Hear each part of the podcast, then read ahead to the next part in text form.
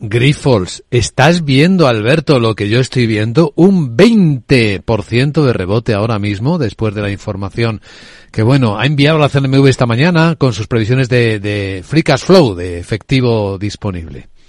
Sí.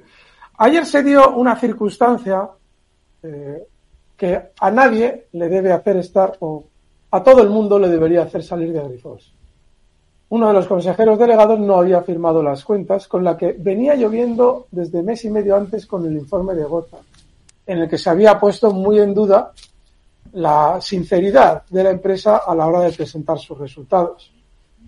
Además, se encontrábamos que los resultados no estaban auditados. Yo explicaba ayer que esa caída que realiza el valor la lleva a cabo el núcleo duro de la entidad.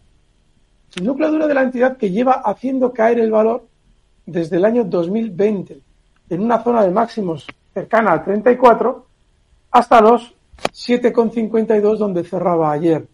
La empresa tiene problemas seguro, si no, no sería un valor tan bajista. Miren ustedes, por poner un ejemplo, los bancos.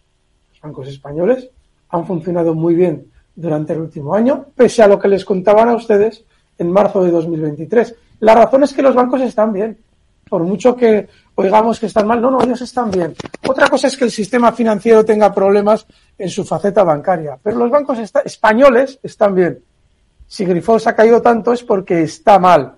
Ahora bien, hay que tener en cuenta que ahora mismo Grifols sigue cotizando con un descuento del 20% con respecto a cómo lo hacía ayer.